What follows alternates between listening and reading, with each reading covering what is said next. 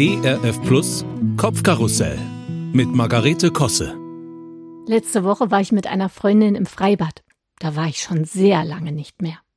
Wir sind mit dem Fahrrad hingefahren und wollten dort ein paar Bahnen schwimmen, so als Alternative zum Joggen, weil es einfach zu warm war. Vor Ort kamen bei mir sofort Erinnerungen an Kindheit und Jugend auf. Und ich hatte überhaupt keine Lust mehr auf vernünftiges Bahnenschwimmen. Stattdessen zog es mich zu der breiten Wasserrutsche. Meine Freundin zögerte, ihr war das eher peinlich. Glücklicherweise ließ sie sich dann doch von mir überzeugen. Wir hätten sonst nämlich sehr viel Spaß verpasst.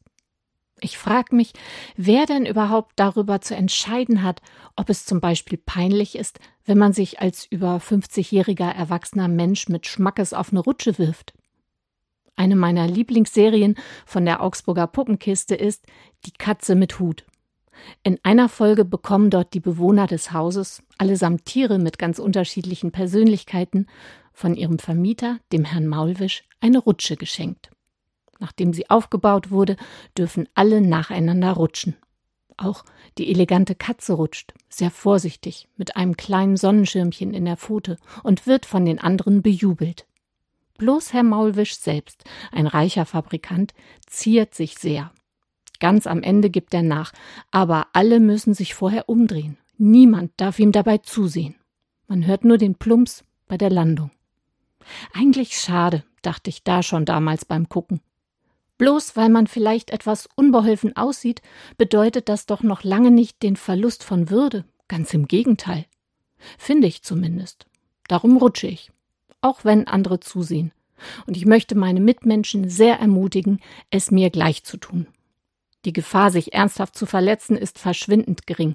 Das gilt also nicht als Ausrede. Man braucht auch nicht erst auf Enkelkinder zu warten, bis man sich wieder an all die schönen Sachen heranwagt. Ich darf jederzeit und in jedem Alter auf die Rutsche. Da braucht es nicht erst eine Rechtfertigung. Und wenn es in meinem Lieblingsbuch heißt, wir sollen so werden wie die Kinder, dann impliziert das bestimmt auch die Freibadrutsche. Also rutschten wir. Das erste Mal noch vorsichtig und ziemlich langsam. Das nächste Mal ließen wir zwei kleine Jungs vor, mit den Worten Zeigt uns doch mal, wie das richtig geht. Daraufhin gaben sie alles und schmissen sich mit viel Schwung und Elan hinunter.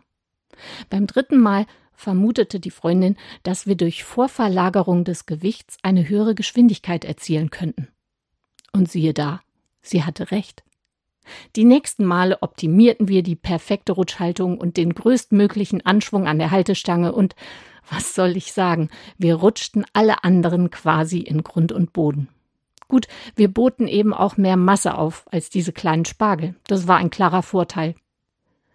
Als wir dann später den Beckenrand entlang zu unseren Handtüchern gingen, meinte ich deutlich ein ehrfürchtiges Raunen zu hören, was sich über den gesamten Freibadbereich ausdehnte. Sind das nicht die beiden unglaublichen Rutscherinnen von vorhin? Habe ich die nicht erst vor kurzem im Fernsehen bei der EM in Rom gesehen? Wahnsinn.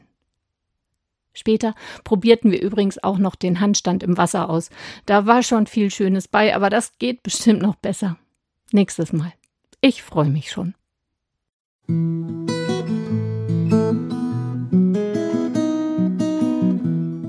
Kopfkarussell von und mit Margarete Kosse.